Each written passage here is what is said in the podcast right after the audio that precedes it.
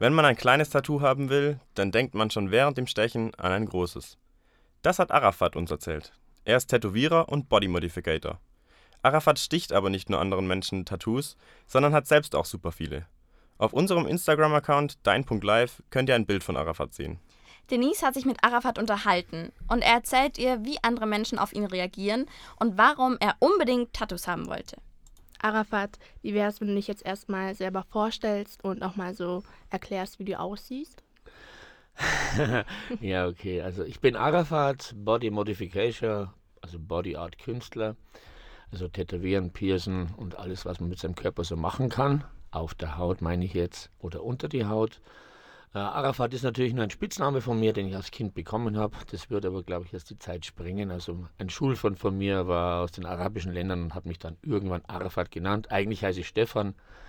Äh, auf den Namen höre ich aber kaum. Ja, ich bin ziemlich für die Gesellschaft. Also heute ist es nicht mehr so schlimm. Also in der damaligen Zeit, vor 20, 30 Jahren, war ich noch ein Hingucker, äh, das halbe Gesicht tätowiert. Der Körper ist relativ dicht von bunten, bunten Bildern. Äh, Piercings habe ich momentan nicht so viel drin. Ja, bin halt der alter Knochen aus der Szene und schaue dementsprechend auch aus. Gehen dann auch Menschen so anders auf dich ein, weil du so unterschiedlich aussiehst wie andere? Ich sag mal, vor 20 Jahren ist es mir sehr stark aufgefallen, weil die Toleranz natürlich noch nicht so groß war. Ein Tattoo, auch im Gesichtsbereich, ist natürlich die ganzen Pop-Tiefen natürlich nicht mehr so spektakulär wie damals. Damals haben die Leute schon teilweise vor mir ausgespuckt, haben die Seiten gewechselt, haben ihre Handtaschen festgehalten, den Hund weggetan. Oh äh, ich habe halt jedes Klischee des Negativen für diese Menschen erfüllt. Ich habe das nicht nur unbedingt negativ gewertet, es, ich fand es auch plötzlich irgendwie ein bisschen eine Aufgabe, äh, die Menschen aufzuklären, dass wir nur anders aussehen, aber eigentlich ganz normal leben wie alle anderen auch. Du hast eh gerade schon erwähnt, dass du dein Gesicht tätowiert hast. War das denn eine Überwindung? Gar nicht. Das war überhaupt nicht. Überwindung war die Sache für die Tätowierer, die das gemacht haben, weil ich wollte es unbedingt haben in einer Zeit, wo das natürlich noch überhaupt nicht möglich war in der Gesellschaft. Viele Tätowierer lehnen Gesicht, Hände ab. Heute verdienen sie sehr, sehr gutes Geld damit, eben durch äh, äh Funk und Fernsehen, sage ich mal. Und die Presse, alle Fußballspieler etc. sind tätowiert, egal wo die Überwindung für mich war gar nicht da, weil mein, mein Papa war ein bisschen schuld. Der wollte mich mit acht Jahren erschrecken mit dem Quick Quack, wenn du das was sagt. Moby Dick, mhm. der weiße Wal. Da gab es eine mhm. Melville-Verfilmung, auch die alte McGregory Pack. Und der Quick Quack war ein neuseeländischer Harpunier und der hat richtig heftig ausgeschaut. Und mein Papa wollte, wenn du nicht brav bist, dann nimmt dich der mit. Ich habe gesagt, das ist mir wurscht, der schaut so geil aus. Ich will so aussehen, unbedingt. Und dann war der Wunsch geboren, auch so auszusehen. Natürlich wollte ich mir mit acht Jahren nicht das Gesicht tätowieren, das ist ja totaler Blödsinn. Aber es kam dann noch ein Film raus, Die letzte Kriegerin, und dann war bei mir der Knoten im Kopf geplatzt und da war eine Sucht da. Also bevor meine anderen Körperstellen fertig sind, muss mein Gesicht tätowiert werden. Das ist natürlich im Maori-Style original, also es ist nicht irgendeine Modeerscheinung, es bedeutet mir auch sehr viel. Es ist auch nur die halbe Gesichtshälfte tätowiert. Und wie kamst du aufs Tätowieren? Geht auch wieder zurück in die Schule. Ja gut, mein Leben war schon in der Kindheit ein bisschen anders wie bei anderen. Ich bin in Kommunen aufgewachsen etc. Ich habe, wie gesagt, eine ganz andere Körper- und Wertvorstellung. Und mir hat einer erzählt, da bleibt Tinte unter der Haut, wenn man es reinsticht. Und ich weiß noch, das ist vielleicht das Schleichwerbung, es war ein GH-Füller, mein erster. Und ich glaube, dritte, vierte Klasse haben wir den in den Arm gerammt.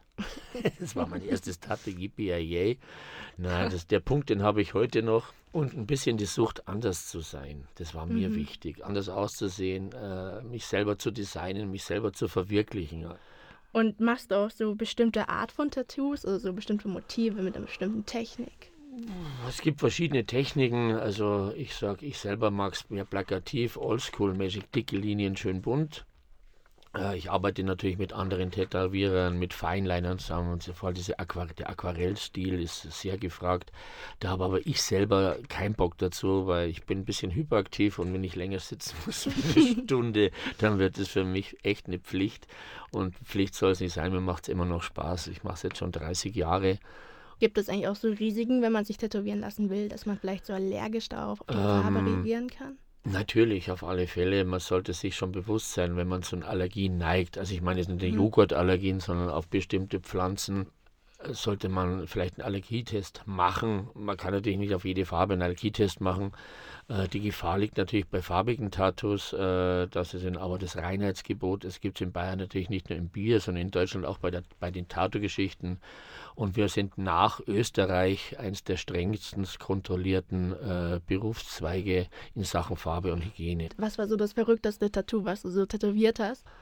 Ja, die Australier sind uns da mal vor, die haben ihre Wiesentartes, ihre Maßkrüge am Hals, ja, sprechende Toaster, fliegende Schwammerl. Also es, es, es ist so äh, durchdringend, ja. Also mehr Weißwurstfrühstück auf dem Buckel haben wir mal tätowiert, ja. Das oh. war auch ziemlich verrückt.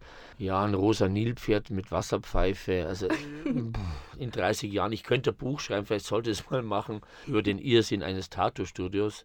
Bist du auch selber in deinem Laden anzufinden? Ja, natürlich, klar, auf alle Fälle. Also ich bin natürlich auch viel unterwegs. Also ich mache das ja, ich wollte keine Messen machen, also Tattoo Convention, aber es macht einfach Spaß, sich auszutauschen mit anderen Künstlern, mit anderen Studios. Äh, viele Freundschaften, die schon über Jahrzehnte entstehen, mhm. ja, weltweit. Das macht schon auch mal Spaß. Aber so normal, klar, bin ich in meinem eigenen Laden. Die Leute wollen dich ja sehen. Du machst auch selber die Tattoos, also wenn man äh, Ich habe lange Zeit pausiert, aber irgendwie bist du auf ein Protestchen gestellt worden. Die Leute wollen unbedingt vom Arafat ein Tattoo haben. Das heißt, ich fange gerade wieder an und werde demnächst wieder also komplett aus Tätowierer arbeiten, ja. Du hast schon so ein bisschen was erwähnt. Tätowieren kann ja eine Sucht werden es kommen viele ins Studio und sagen, ich will bloß ein kleines zum Anfang oder ich will nur ein kleines und die sind während dem Tätowieren. Es ist ja auch ein bisschen äh, Überschreiten an der Grenze des Schmerzens, obwohl es ja gar nicht so weh tut, so muss ich einfach hm. mal sagen. Aber die Angst ist natürlich da. Und wenn diese Angst überschritten ist, denken sie schon während dem Tätowieren über großes Tattoo nach. Und es ist halt äh, ein Boom gewordene Industrie, die ich nicht gut finde, sage ich ganz offen und ehrlich. Also wenn ich halt äh, 16, 17, 18, 19 Jahre zugehackt bis unter das Kinn sehe, das ist nicht, weil ich keine sichtbaren Tattoos mache. Ich finde die toll, aber die sind ihrer Tragweite, glaube ich, gar nicht bewusst. Der Tätowierer ist heute verantwortungsloser geworden wie früher, muss ich ganz ehrlich sagen. Ist natürlich jetzt witzig, wenn ich das sage. Aber ich lehne, wenn junge Menschen kommen, äh, es grundsätzlich ab, sich im Gesicht tätowieren zu lassen. Also das ist verantwortlich. Mhm. Man hat auch ein bisschen eine moralische Verpflichtung. Das war Arafat. Er ist Tätowierer und Bodymodificator. Wenn ihr ein Tattoo von Arafat haben wollt oder von seinen Kollegen, dann findet ihr ihn in seinem Laden in Fürstenfeldbruck in der Augsburger Straße 9. Arafat selbst hat total viele Tattoos und er hatte auch sehr früh angefangen, sich tätowieren zu lassen.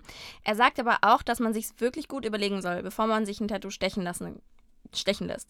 Hier ist noch ein kleiner Hinweis von Arafat für euch. Bevor ich tätowieren lasst, Leute, denkt ein bisschen nach. Es ist eine Modeerscheinung geworden, ob ihr wirklich in 10, 20, 30, 40, 50 Jahren, also das, das Kontingent der ist ja wahnsinnig jung geworden, äh, wie euer Weg geht. Ihr sollt ausschauen dürfen, wie ihr wollt. Wir leben ja Demokratie und das ist das Geilste überhaupt. Ja, schmeißt eure Rechte nicht weg, aber denkt trotzdem nach, ob ihr euch damit identifizieren könnt, so auszusehen wie ich. Ja, ich weiß, wie schlimm es sein kann, aber ich habe halt ein dickes Feld, weil ich ein alter Knochen bin. Als junger Mensch hält man das oft nicht. Also denkt nach, was ihr macht. Ihr sollt es machen, klar. Es macht wahnsinnig Spaß, es schaut super genial aus. Aber vorher ein bisschen nachdenken und es eilt ja nichts.